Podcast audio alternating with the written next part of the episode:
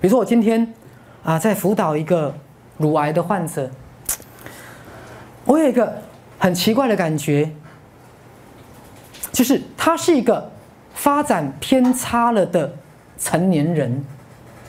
我我该怎么形容呢？就是有一点变成一个走火入魔的成年人。好，我为什么这样讲？因为当这个人慢慢长大的时候，他开始把家庭当做一件事情来完成，他开始把事业当做一件工作来面对，他开始把所有的他的角色当做一件很严肃的事情。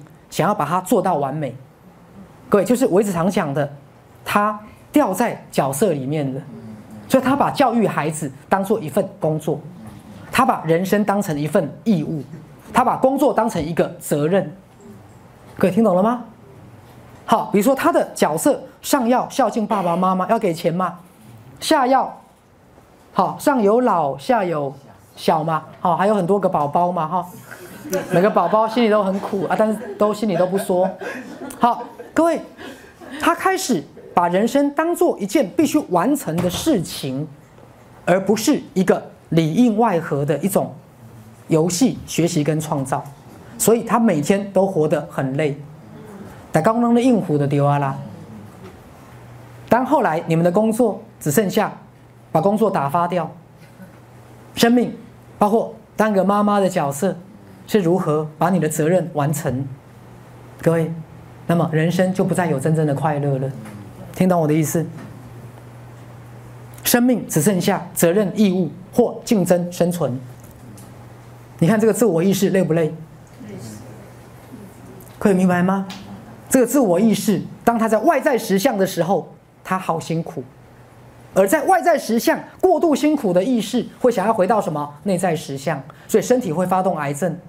让这个人回到内在实相，以便结束外在肉体生活的自己。各位听懂我在说什么吗？当你在人生当中应付的很辛苦，各位，那就是一个警讯的，因为你没有真的回到赛斯心法，最后要引导我们的里应外合。好，各位，什什么叫里应外合？我再简单讲一遍：当你得到心灵能量的支持，你在面对外在的所有的一切。第一个乐在其中，第二个沾归出彩，就像你手上拿着屠龙宝刀，这样明白我的意思吗？你不再觉得应付外在实相是一种压力跟责任，对，你不再觉得应付外在实相，什么叫外在实相？工作、家庭、婚姻，每天的生活，明白了哈？你不再觉得应付外在实相是一个压力跟责任，而是一个创造。而是一个喜悦，而是一个沾归出彩。好，然后斗定泥干啊，轻而易举，明白了吗？